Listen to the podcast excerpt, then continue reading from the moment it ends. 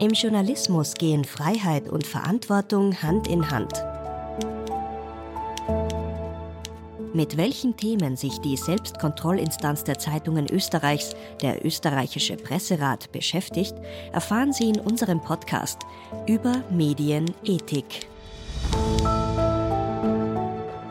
Mein Name ist Iris Haschek, ich bin Journalistin.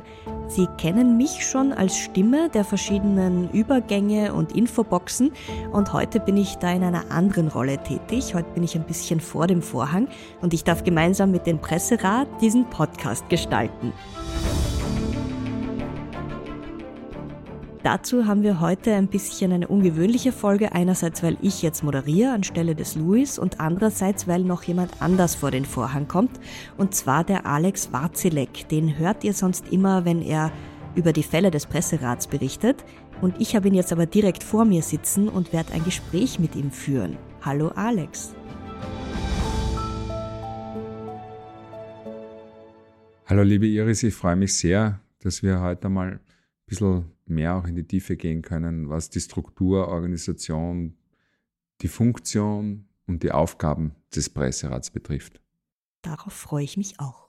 Das heißt, wir beide hüpfen vom Hintergrund in den Vordergrund und äh, sprechen über ganz Grundsätzliches, nämlich wozu braucht es überhaupt einen Presserat? Das mhm. werde ich den Alex jetzt gleich als allererstes fragen. Wozu braucht es überhaupt einen Presserat? Ja, ein Presserat ist insofern von Bedeutung, weil er in einer Demokratie eine wichtige Funktion einnimmt. Er kontrolliert die Kontrolleure. Also er ist quasi der Watchdog der Watchdogs. Die Medien sind die vierte Gewalt und es ist wichtig, dass man auch diese vierte Gewalt, die die Mächtigen, den Staat, die Politik kontrollieren, in der einen oder anderen Form kontrolliert. Und einerseits gibt es da die unabhängigen Gerichte oder auch die Com Austria, also Behörden und Gerichte, die diese Funktion innehaben. Aber es gibt daneben auch den Presserat als Selbstkontrolleinrichtung. Und das hat auch insofern Bedeutung, weil es gut ist, wenn man einen Teil der Kontrolle vom Staat wegnimmt, weil die Medien ja den Staat kontrollieren. Und deswegen ist es immer ein bisschen heikel, wenn der Staat dann in der weiteren Folge die Medien kontrolliert. Mhm. Darüber hinaus muss man auch noch eines betonen. Bei uns beim Presserat geht es ja um medienethische Fragen und nicht um medienrechtliche Fragen. Mhm. Und die Medienethik die reicht weiter als das Medienrecht. Das heißt, unsere Kontrolle ist strenger als die durch die Gerichte und die Behörden. Gleichzeitig muss man aber auch dazu sagen, dass die Konsequenzen bei uns nicht so streng sind wie bei der staatlichen Kontrolle. Der Staat kann Strafen aussprechen, Schadenersatz zusprechen, das können wir alles nicht. Unsere Entscheidungen haben in erster Linie Mahn- und Appellcharakter. Trotzdem ist mit einem Ethikverstoß, der von uns ausgesprochen wird, auch ein gewisser Reputationsschaden verbunden. Das ist unangenehm. Die Medien verlieren etwas von ihrem guten Ruf, wenn sie viele Ethikverstöße von uns bekommen. Mhm, aber diese Medien sind ja freiwillig dabei. Mhm. Also das heißt, es sind auch nicht alle Medien in Österreich Mitglied des Presserats. Ja, es sind fast alle dabei. Also von den Tageszeitungen fehlt nur eine einzige, das ist die Kronenzeitung. Alle wichtigen Wochenzeitungen und Magazine haben sich verpflichtet, alle Gratiszeitungen, also die mhm. Gratis-Wochenzeitungen und auch die Gratis-Tageszeitung heute und die Gratis-Tageszeitung Ö24, die haben sich verpflichtet. Also es fehlt von den großen wichtigen Playern eigentlich nur die Kronenzeitung. Trotzdem sind wir auch für die Kronenzeitung zuständig. Also wir sehen uns zuständig für alle wichtigen Printmedien und Online-Medien, die zu den Printmedien gehören. Äh, wir bekommen auch eine staatliche Förderung und äh, agieren quasi im Interesse der Allgemeinheit und wir sorgen für eine Reflexion in der Branche und deswegen sind wir umfassend für alle zuständig. Mhm. Ja. Und äh, weil du vorher von der Unabhängigkeit gesprochen mhm. hast, jetzt ist es ganz lustig, mir wird der Presserat von verschiedenen Seiten immer wieder als biased äh, beschrieben, nämlich lustigerweise von allen Seiten. Also je nachdem, mhm. wen man halt nicht mag, da mhm. denkt man, oh Gott, der Presserat ist auf deren Seite. Mhm. Wie unabhängig ist denn der Presserat tatsächlich? Naja, ist eher ein gutes Zeichen, wenn alle sagen, wir sind beeinflussbar oder beeinflusst oder nicht unabhängig. Wir sind auch nicht dazu da, es allen recht zu machen, ja. wir versuchen möglichst neutral und gut argumentiert eine Entscheidung zu treffen, aber auch ich bin nicht immer einverstanden mit allen Entscheidungen der drei Senate. Aber die Personen, die 33 Personen, die in den drei Senaten sind, die sind eben befugt dazu, diese Bewertung vorzunehmen. Und das Ganze findet ja auch in einem gewissen formalen Verfahren statt. Also man versucht das über diese Anzahl der Senatsmitglieder auch zu objektivieren. Und mhm. die Entscheidung eines Senats ist ja dann auch der Ausgangspunkt für eine Diskussion. Das Wichtigste ist, dass man über die Themen und die Fälle diskutiert. Also insofern glaube ich, erfüllen die drei Senate ihre Aufgabe recht gut. Ich meine, ein Beispiel vielleicht, die Falterentscheidung zu mhm. Susanne Thier. Also Susanne Thier wurde mit entblößter Brust dargestellt. Ihr Kopf wurde hineinmontiert in einen alten Meister mit Sebastian Kurz, Außenminister Schallenberg. Mhm. Äh, Geburtsszene. Kickel, Geburtsszene, mhm. also eine Madonna Laktanz, also die säugende Maria. Und das Ganze war überschrieben mit Geilzeit und die haben gesagt, das war noch, oder unser Senat, der zuständige Senat hat gesagt, das war noch von der Satire und Pressefreiheit getragen, weil es politische Bezüge gegeben hat. Die Geilzeit, der Begriff hat sich auf das Geilomobil bezogen und den Slogan von Kurz, Schwarz macht geil. Und wir haben in der Entscheidung auch festgehalten, dass es einen sexistischen Beigeschmack gehabt hat, mhm. das Ganze aber trotzdem eben noch kein Ethikverstoß war. Auch weil sie ja auch in der Öffentlichkeit steht. Äh ja, und auch an der Inszenierung von mhm. Kurz mitgewirkt hat, Händchen haltend im Kornfeld. Ja. Also sie hat das ja schon unterstützt. Sie hat sich da nicht komplett zurückgehalten oder war da komplett zurückgezogen. Ich glaube, dass die Satire verfehlt war. Die war irgendwo keine gute Satire, aber sie war kein Ethikverstoß. also meine Geschmack könnt ihr ja nicht beurteilen. Geschmack quasi. bewerten mhm. wir nicht und obendrein gibt's da halt auch ein gewisses Ermessen für die Redaktion, was man bringt und was man nicht bringt. Aber es war jedenfalls kein Ethikverstoß. Ja, und da waren viele Funktionäre der ÖVP oder auch Fans von Kurz unzufrieden. Und es war aber auch der Falter unzufrieden, weil der gesagt hat, wieso hat der Presserat in die Entscheidung reingeschrieben, dass wir auf die Kritik, die geäußert wurde, differenzierter reagieren hätten können. Ja? Also mhm. wir haben so in zwei Sätzen gesagt, man hätte das auch ein bisschen ja, entspannter aufnehmen können, die Kritik. Also mhm. insofern, ja, eben eine Anmerkung, ein Hinweis. Und äh, jemand hat dann eh gepostet, das habe ich recht gut gefunden, der Falter war ein schlechter Gewinner. Ja, also so gesehen, vielleicht machen wir es dann eh wieder richtig, wenn immer wieder unterschiedliche Personen unzufrieden sind. Mhm. Ja. Und es ist auch nicht unsere Aufgabe, es allen recht zu machen. Wir müssen entscheiden und wir müssen Klartext äh, sprechen und wir versuchen die ethischen Maßstäbe möglichst korrekt und äh, auch auf alle oder für alle gleich anzuwenden. Mhm. Ja, jetzt gerade aktuell war ja auch beim Falter die Entscheidung über den äh, Unrat. Landesunrat. Den Landesunrat Waldhäusl. Ja. Mhm. Genau. Und da ist der Falter ja auch gar nicht einverstanden damit. Ja, das stimmt. Und da hat es auch Kritik gegeben von Expertinnen und Experten. Aber wie gesagt, es ist ja gut, äh, dass man über unsere Entscheidungen spricht. Und die Entscheidung, meine ich, war eher eine harte Entscheidung. Aber andererseits kann man auch damit argumentieren, dass eben Unrat ja mit Abfall und Müll gleichzusetzen ist und bewusst auch dieses Wortspiel damit Landesunrat eingesetzt wurde, also so ein bisschen verklausuliert und wenn man jemanden als Müll oder Abfall oder Unrat bezeichnet, dann ist das schon auch ein Eingriff in die Menschenwürde. Ja, natürlich, Waldhäusl hat sich sehr extrem geäußert gegenüber jungen Migrantinnen, aber das heißt nicht, dass er komplett seine Menschenwürde verliert. Ja, man kann darüber diskutieren, war eine strenge Entscheidung, aber ich glaube, es gibt schon auch Argumente dafür, dass man sagt, hier liegt ein Ethikverstoß vor. Mhm. Werdet ihr da manchmal auch kontaktiert, wenn ihr in solchen Entscheidungsfindungsprozessen seid in den Senaten? Also von Seiten der Politik, äh, von Seiten verschiedener Unternehmen? Versuchen da Menschen Einfluss zu nehmen auf euch? Das passiert eigentlich nicht. Ja, also natürlich, es wenden sich Interessensgruppen, Politiker, wer auch immer, Leserinnen und Leser in erster Linie, aber auch andere Einrichtungen und Personen an uns und melden etwas und warten dann auf das Ergebnis. Aber dass da sozusagen versucht wird, den Entscheidungsprozess zu beeinflussen im Senat oder Einfluss oder Druck auszuüben auf die Senatsmitglieder, das kommt nicht vor. Die Medien mhm. nehmen natürlich Stellung und argumentieren und erklären uns ihre Position. das sollen sie ja auch, die werden ja auch aufgefordert. Auch, also ja, wenn da ein Verstoß angekündigt wird, mhm. dann werden die ja eingeladen, sich auch ja, zu äußern. Die können sich schriftlich mhm. äußern und dann auch an der Verhandlung teilnehmen. Mhm. Das ist ja auch so vorgesehen und das ist auch gut so.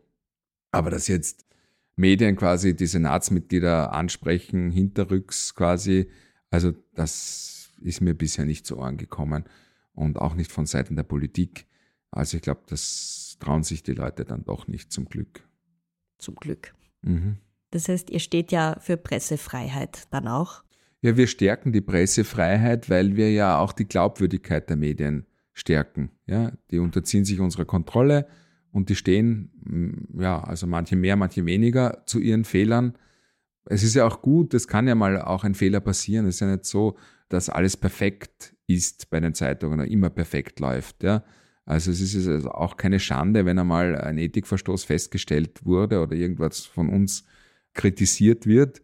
Wichtig ist, dass man darüber spricht und in der Zukunft das zum Anlass nimmt, da nachzubessern oder besser aufzupassen.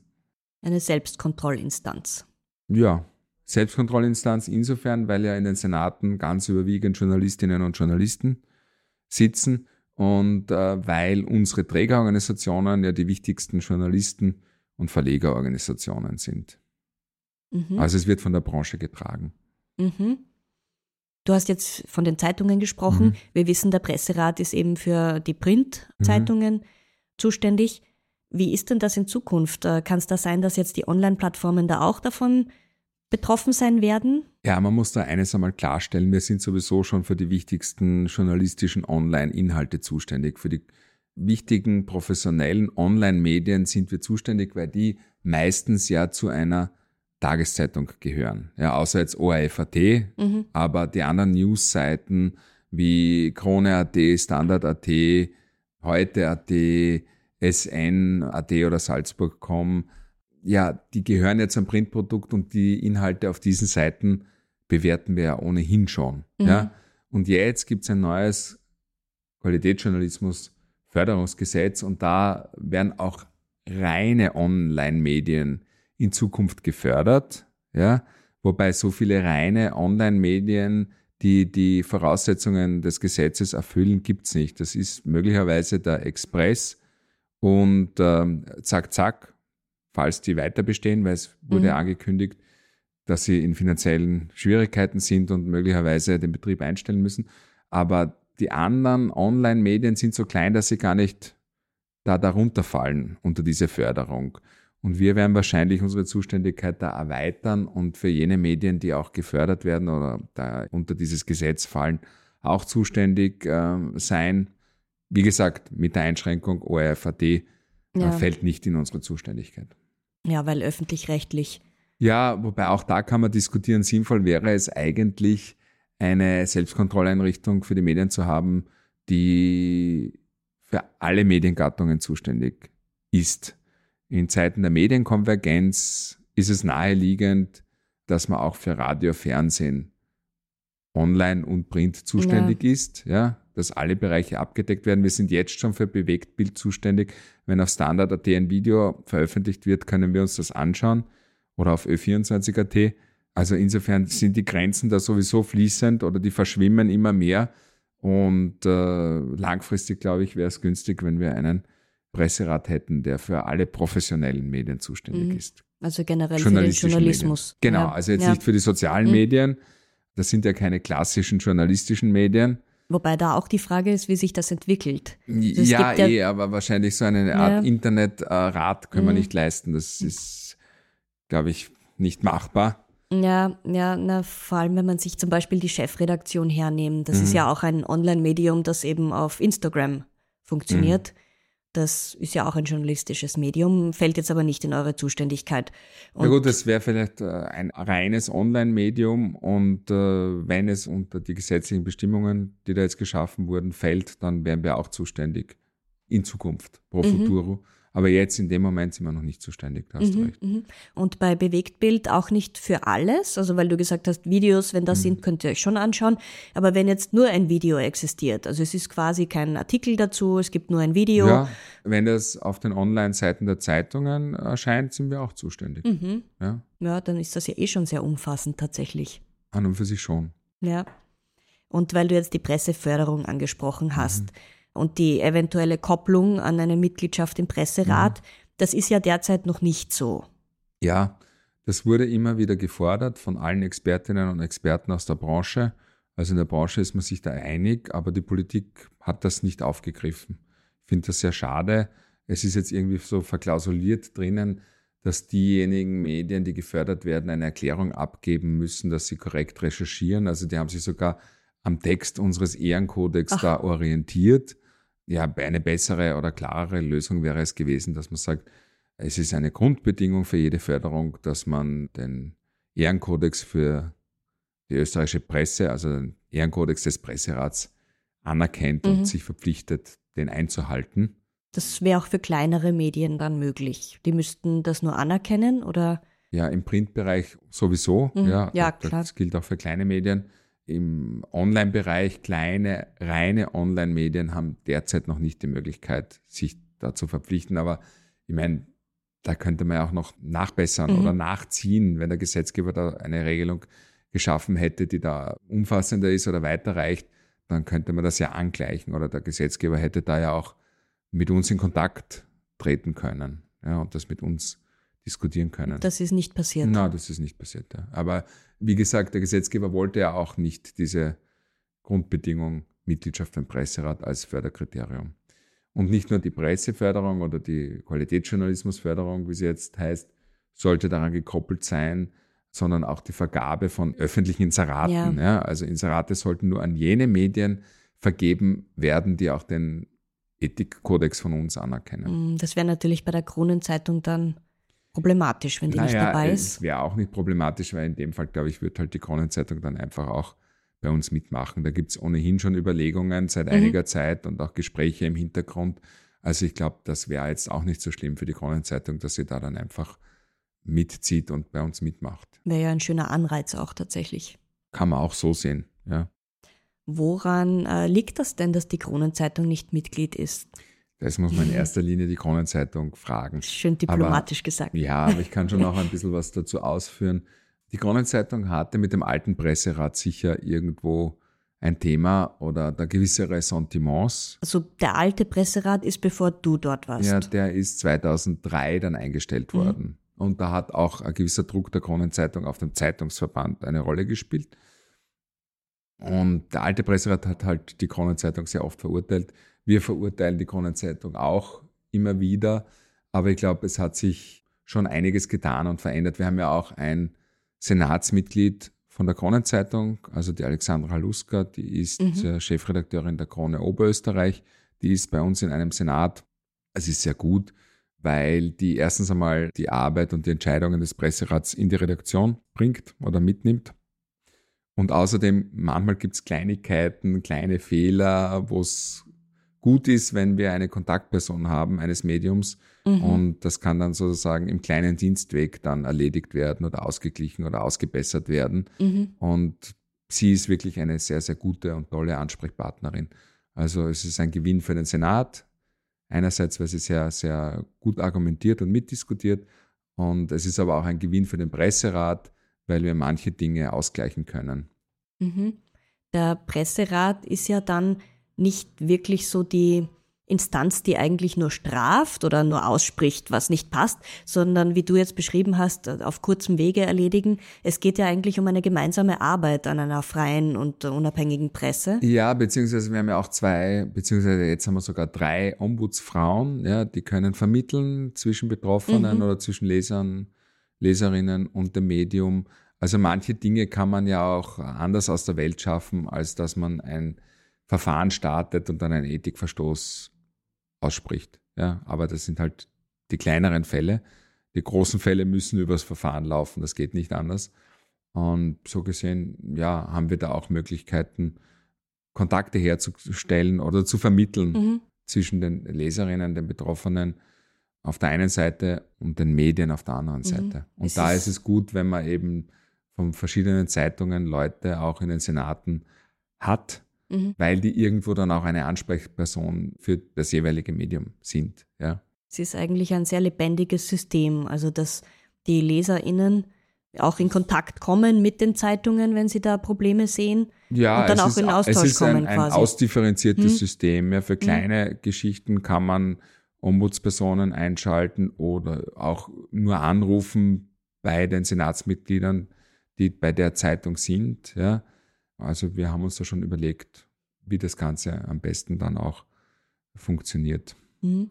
Aber wer ist denn der Alex Wazilek? Du bist ja Jurist Mhm. und du bist Geschäftsführer des Presserats. Ja. Wie kam es dazu? Ich habe mich spezialisiert im Medienrecht. Ja. Äh, Nachdem ich fertig war, bin ich bei Bernd Schilcher am Institut für Zivilrecht gelandet. Also wirklich eine ausgesprochen tolle Persönlichkeit, ein Mentor von mir, möchte ich mittlerweile fast sagen. Er ist leider mittlerweile verstorben. Aber der hat mich zum Thema hingeführt. Also der hat gesagt, ich soll mir den Persönlichkeitsschutz, Privatsphärenschutz, diese Dinge anschauen. Und der hat da irgendwo den Samen gesät und dieses Thema ist immer größer und mehr geworden. Ich war dann an der Akademie der Wissenschaften und habe dort ein Buch zusammen mit dem Professor Kotziol, Helmut Kotziol, herausgeben dürfen. Von dem habe ich auch sehr, sehr viel gelernt, gerade was das Juristische anbelangt. Und die nächste Station war dann die Finanzmarktaufsicht. Da war ich dann auch schon quasi in einer Kontrolleinrichtung und der Presserat war dann die perfekte Kombination aus Kontrolle und Medienthema, wenn man so möchte. Ja. Eben. Aber es ist einfach ein Thema, das mich unmittelbar nach dem Studium irgendwo fasziniert hat und wirklich auch begleitet hat. Also es war mit der Finanzmarktaufsicht ein kurzer Ausflug in die Finanzwelt dabei. aber dort aber- wolltest du nicht bleiben. Da wollte ich nicht bleiben, genau.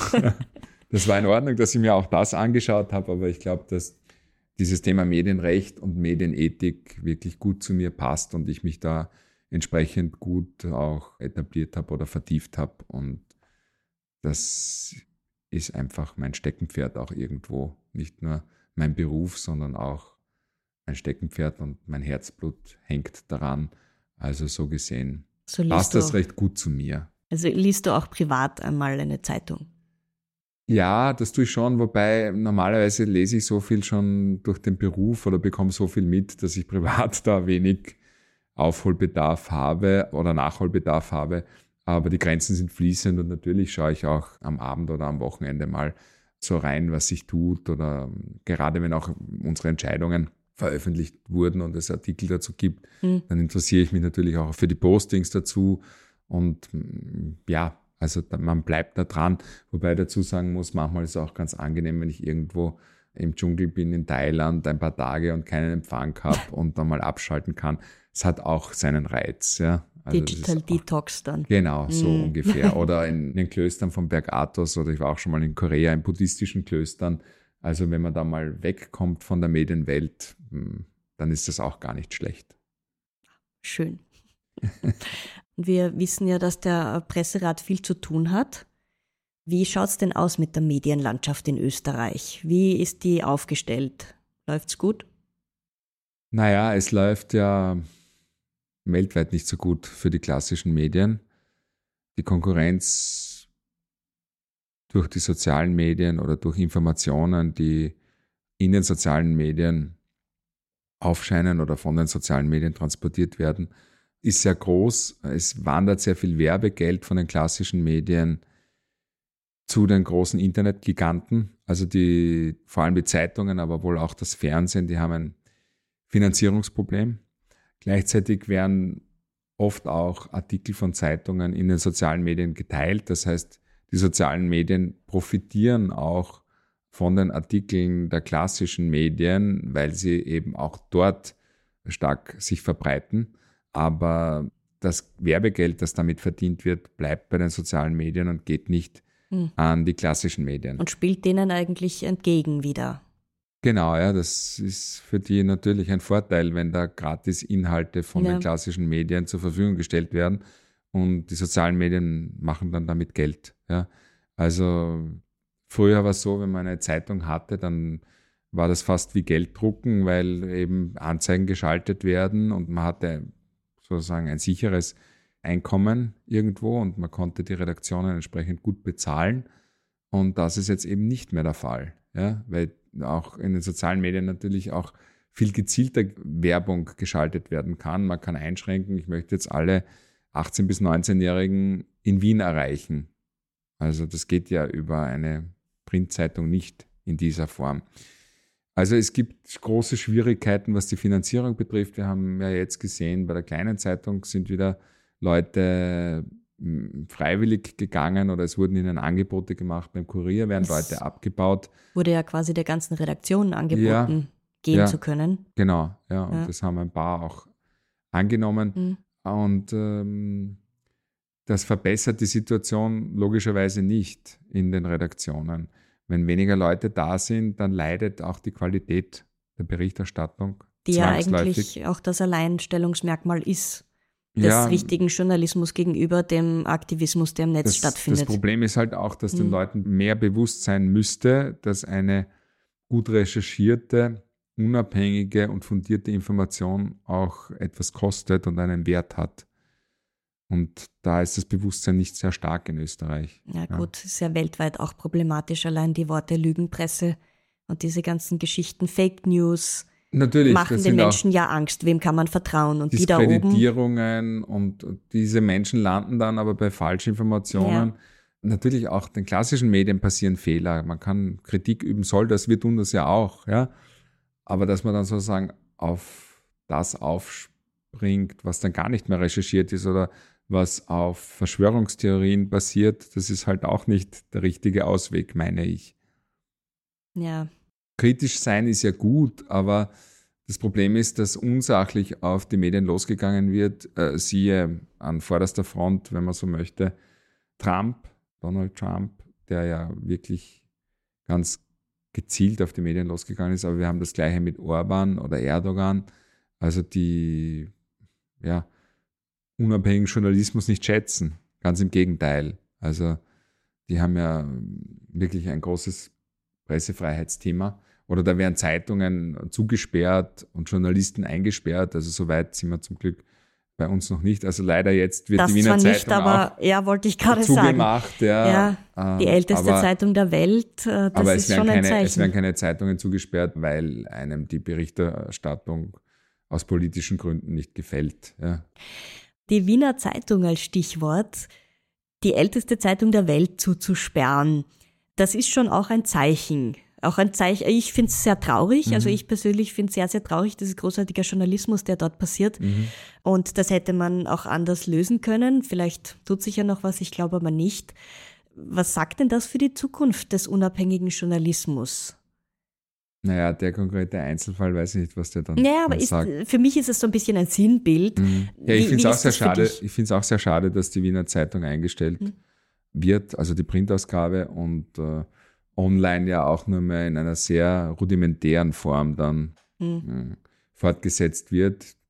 Es ist halt auch ein Problem, dass die Wiener Zeitung ja nicht sehr viele Leser gehabt hat, aber die Qualität, die dort vorhanden war, die wird uns fehlen. Und äh, man muss es ja auch ein bisschen aus einer größeren Perspektive betrachten. Du hast es eh gesagt, die erste Zeitung der Welt oder nicht die erste Zeitung der Welt, aber die am längsten bestehende Zeitung der Welt, so muss man es formulieren. Schon, aber die am längsten, ja, noch bestehende ja, Zeitung ja, genau, der Welt, genau, genau, so ist es. Mhm. Ja, und das ist ja auch irgendwo ein Kulturgut. Mhm. Ja? Und da äh, hätte man schon überlegen können, ob es uns das nicht wert sein sollte, diese Zeitung zu erhalten. Und man hätte auch die Zeitung erhalten können und da ein sinnvolles Konzept zur Journalismusausbildung einfließen lassen können. Jetzt ist es eher problematisch. Es gibt ja diesen Media Hub, wo Journalisten ausgebildet werden sollen, aber das ist unter der Ägide des Bundeskanzleramts äh, ohne Redaktionsstatut und ohne Unabhängigkeit. Also glaube, man hätte sich da was Besseres überlegen können. Mm, ja, wo jetzt sich Message Control schon ein bisschen aufdrängt, jetzt aus meiner Sicht. Das ist ja das Schöne, wenn man das unabhängig hat oder das eigentlich Notwendige, dass die Journalistinnen-Ausbildung ja unabhängig sein sollte. Ja, außerdem haben wir ja mhm. verschiedene Organisationen, ja. die sich der Journalistenausbildung widmen. Ja. Und man hätte die ja auch stärken können, die, die schon da sind und unabhängig sind. Ja. Also da jetzt das Rad neu zu erfinden, und auch so viel Geld in die Hand zu nehmen für sechs Ausbildungsplätze oder zwölf Ausbildungsplätze erscheint mir doch eher seltsam. Ja. Mhm. ja, weil wir da ja dann auch die JournalistInnen der Zukunft ausbilden. Was würdest du sagen, wie geht es denn weiter in der Zukunft im Journalismus, im Qualitätsjournalismus? Ich glaube, dass der Qualitätsjournalismus nicht untergehen wird. Er wird sich aber stark verändern und äh, wichtig ist vor allem, dass wir als Gesellschaft sagen, Qualitätsjournalismus hat einen Wert und darf auch etwas kosten und muss uns auch etwas kosten. Ja? Also ich glaube, da ist ein großes Umdenken erforderlich und ja, ich hoffe, dass das den Menschen stärker bewusst wird. Hm, wir waren ja schon mal da, dass wir bezahlt haben für Qualitätsjournalismus. Also früher hat man ja Zeitungen gekauft und mhm. Zeitschriften auch. Heute kann man online alles abrufen, wobei es ja da auch immer mehr in die Richtung geht, dass dort Bezahlschranken Bezahl, ja. eingeführt mhm. werden, weil sich das ja irgendwie auch auszahlen muss. Und äh, auch ihr braucht Geld. Also auch der Presserat muss ja finanziert werden. Genau, ja. Und äh, leider ist jetzt äh, bisher die Förderung für uns, die staatliche Förderung, nur ein wenig angehoben worden. Also wir haben seit 2010 einen Fixbetrag von 150.000 Euro. Der wurde jetzt um 25 Prozent erhöht auf 187.500. Und wurde der an die Inflation angepasst? Eben nicht. Also die Inflation alleine beträgt so um die 50 Prozent hm. ab 2010. Und daher kommen auch wir jetzt in finanzielle Bedrängnis und äh, wenn sich da nicht noch etwas ändert, müssen wir unsere Aufgaben ja wahrscheinlich irgendwo einschränken, die Arbeitsabläufe anders organisieren, möglicherweise unser Büro verkleinern und auch einen Mitarbeiter kündigen. Das heißt, es gibt dann dich als Geschäftsführer und noch mhm. einen Mitarbeiter. Ja, genau. Und da würde vieles dann halt nicht mehr gehen und funktionieren oder vielleicht kommt es sogar dazu, dass die Entscheidungsabläufe dadurch auch länger dauern. Also es würde zu Abstrichen auf allen Ebenen kommen. Ist das im Einklang mit eurem Arbeitsaufkommen? Hat sich das denn auch so verringert? Also die Arbeit hat zugenommen. Wir haben als wir begonnen haben, im Jahr 2011 80 Fälle gehabt. Im Jahr? Im Jahr, im ersten Jahr. Und dann hat sich so bei 200, 300 eingependelt und jetzt sind wir, im letzten Jahr waren es über 430 hm. im Jahr davor über 640. Das war aber auch ein Ausnahmejahr mit Corona. Corona. Da ist sehr viel auch zu Corona gemeldet worden. Aber es hat sich jetzt so bei über 400 Fällen eingependelt. Und wir haben ja auch einen Negativrekord an Beschwerden gehabt mit der Terrorberichterstattung. Mhm. Da sind 1500 Beschwerden zum Terroranschlag in Wien bei uns eingelangt. Also, und das ist nur ein Fall. Also 435 mhm. Fälle heißt jetzt, dass auch solche Fälle davor kommen. Es gibt auch kleinere, aber ich meine, wir registrieren wirklich nur einen gemeldeten Artikel und das ist dann ein Fall und ein Artikel kann ja auch zehnmal gemeldet werden und wir müssen dann die zehn Personen betreuen, mhm. die den Artikel gemeldet haben. Also nur das Allein logistisch das abzustimmen, ja, ja. bevor das dann mhm. überhaupt weitergegeben wird an die mhm. Senate. Und ich glaube, dass äh, wir uns ganz gut etabliert haben in den letzten 10, 12 Jahren. Wir haben da wirklich gemeinsam etwas aufgebaut. Die Senate haben sich sehr, sehr stark äh, eingesetzt und eingebracht. Die machen das ja, also die Mitglieder in den Senaten, die Journalistinnen und Journalisten machen das ehrenamtlich mhm. und nehmen ihre Aufgabe sehr ernst und äh, argumentieren auch sehr gut. Also das ist denen wirklich ein Anliegen, dass da etwas Ordentliches bei diesem ganzen Entscheidungsprozess rauskommt. Und auch der Trägerverein hat natürlich seinen Beitrag geleistet und gemeinsam haben wir da wirklich etwas auf die Beine gestellt.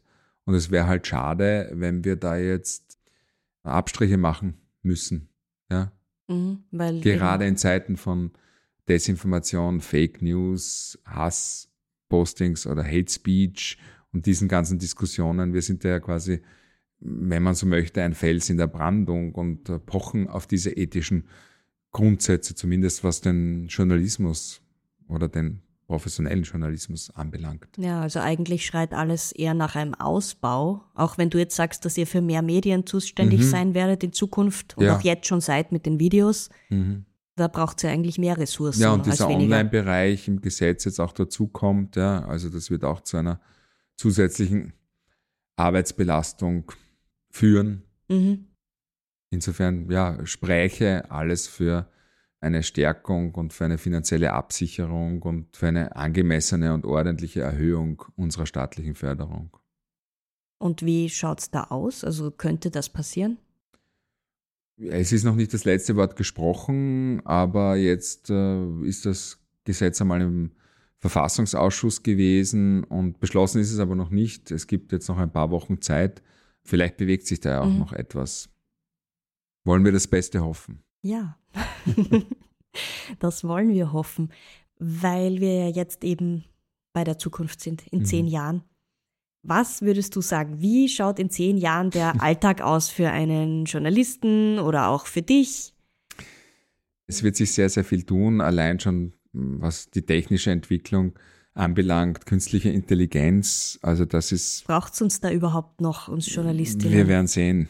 Ich hoffe doch, ja.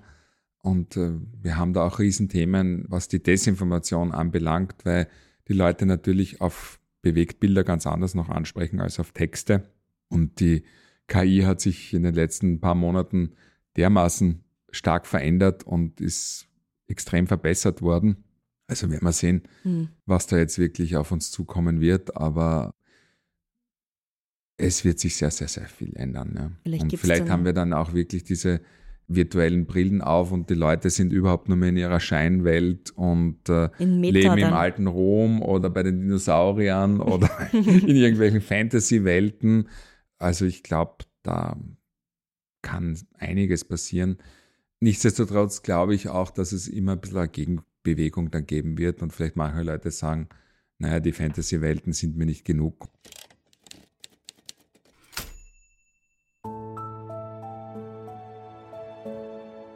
Moderation Iris Haschek. Recherche Edwin Ring und Luis Paulitsch. Redaktion Iris Haschek. Schnitt Kari Koren. Sprecherin Iris Haschek. Über Medienethik ist eine Kooperation des österreichischen Presserates mit dem Verein zur Förderung eines selbstbestimmten Umgangs mit Medien. Die Folgen werden auch von Radio Orange ausgestrahlt. Eine Produktion von Inspiris Film www.inspirisfilm.tv